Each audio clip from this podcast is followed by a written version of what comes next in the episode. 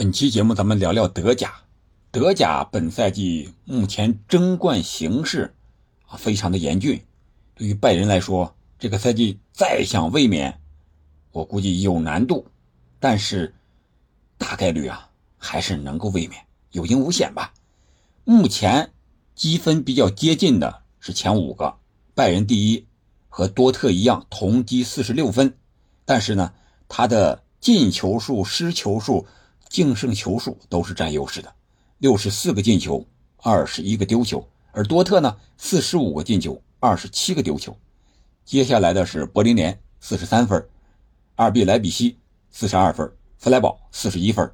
这是这五支目前看似啊争冠的一个集团，但是说来说去啊，我觉得最有可能对拜仁构成挑战了，除了他自己之外。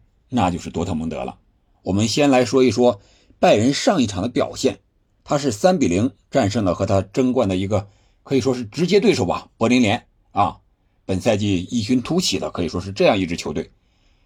我们可以看到拜仁目前的一个呃非常向上向好的一个现象，就是伤员的复出，马内啊这个引进的这个前锋利物浦的前锋到这之后啊。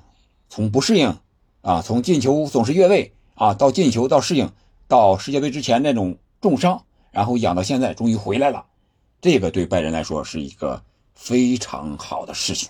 他在前场啊有了一个串联的一个人，我们可以看啊，像拜仁引进马内，他不仅仅是一个前锋那么简单，他在前场的作用，我们可以看他在利物浦期间，利物浦踢的怎么样。他离开利物浦之后啊，利物浦的红箭三峡，是不是又是一个什么样的状态？这个影响是非常大的。所以说他到来，他恢复对拜仁的影响还是非常积极的。另外，我觉得拜仁最离不开的一个前场球员就是他们的老队长穆勒。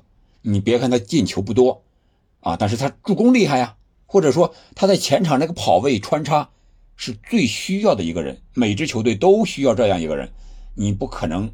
所有的人都是拿球的啊，都是终结者。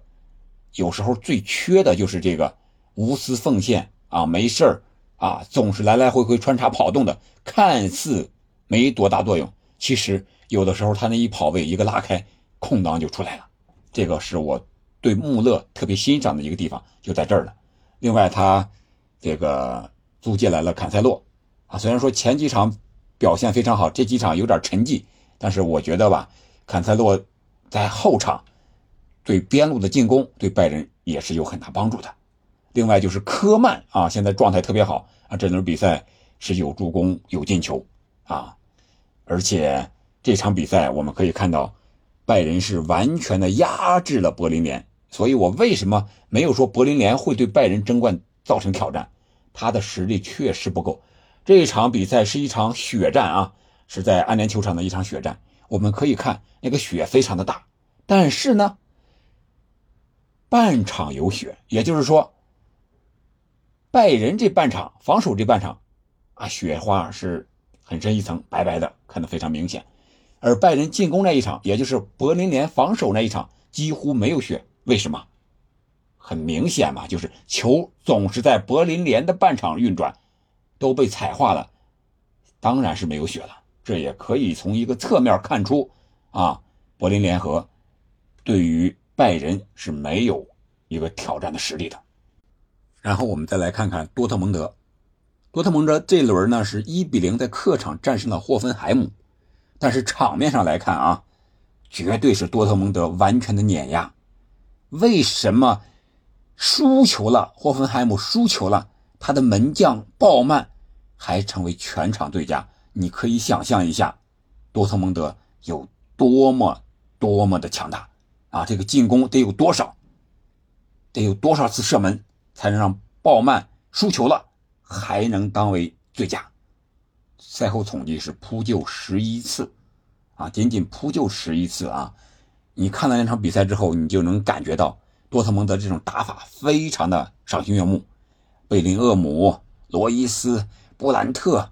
包括小将吉滕斯，还有这个九号这个抗癌斗士阿莱，都表现出了啊非常可以说是完美的一面，包括埃姆雷詹、格雷罗、沃尔夫、聚勒，啊，施洛特贝尔是吧？施洛特贝克还有科贝尔门将也有四次补救。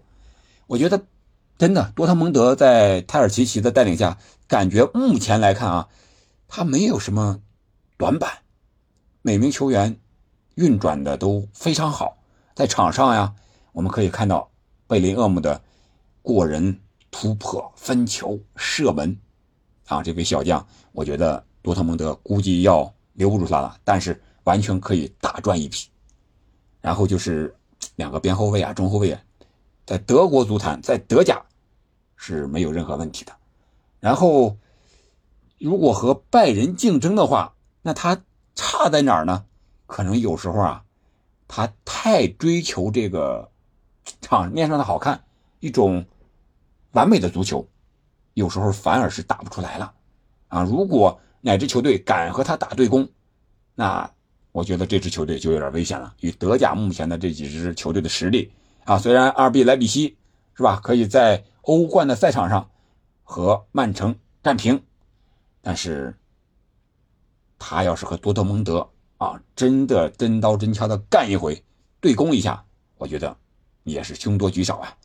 下一轮好像是多特蒙德就和二比莱比锡就有直接的对话，我们到时候再看看那场比赛会是一个什么样的结果。我看好多特蒙德能够赢球，甚至如果自己不掉链子，不出现什么极特殊的意外，很有可能啊，和拜仁那场如果把拜仁再给干下，极有可能本赛季的德甲冠军会是多特蒙德的。一个是球员。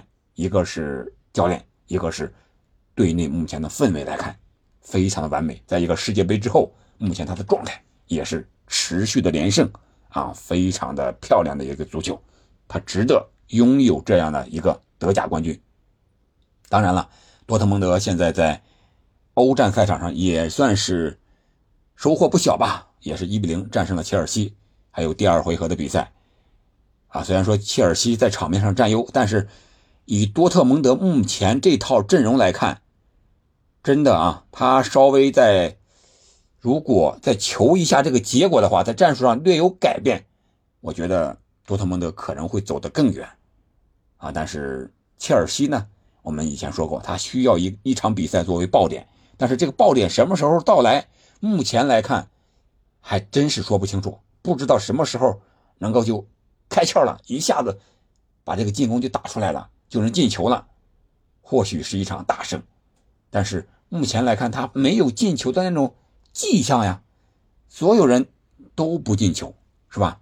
中锋不进，开倒车也开不了，这个就非常麻烦了。第二回合，多特蒙德和切尔西可能啊，有可能吧，多特蒙德会进军欧冠的八强了。好了，这就是我啊对这两场比赛拜仁和多特蒙德的一个简要看法吧，因为。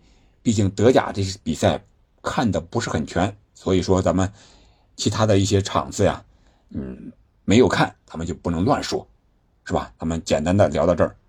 看了多特蒙德和拜仁，还有柏林联，还有阿尔比莱比锡这几场比赛之后，我感觉目前这个积分嘛，应该算是德甲球队实力的一个完美的体现。拜仁和多特应该是。拼到最后的一对争冠的对手。好了，感谢您的收听，我们下期再见。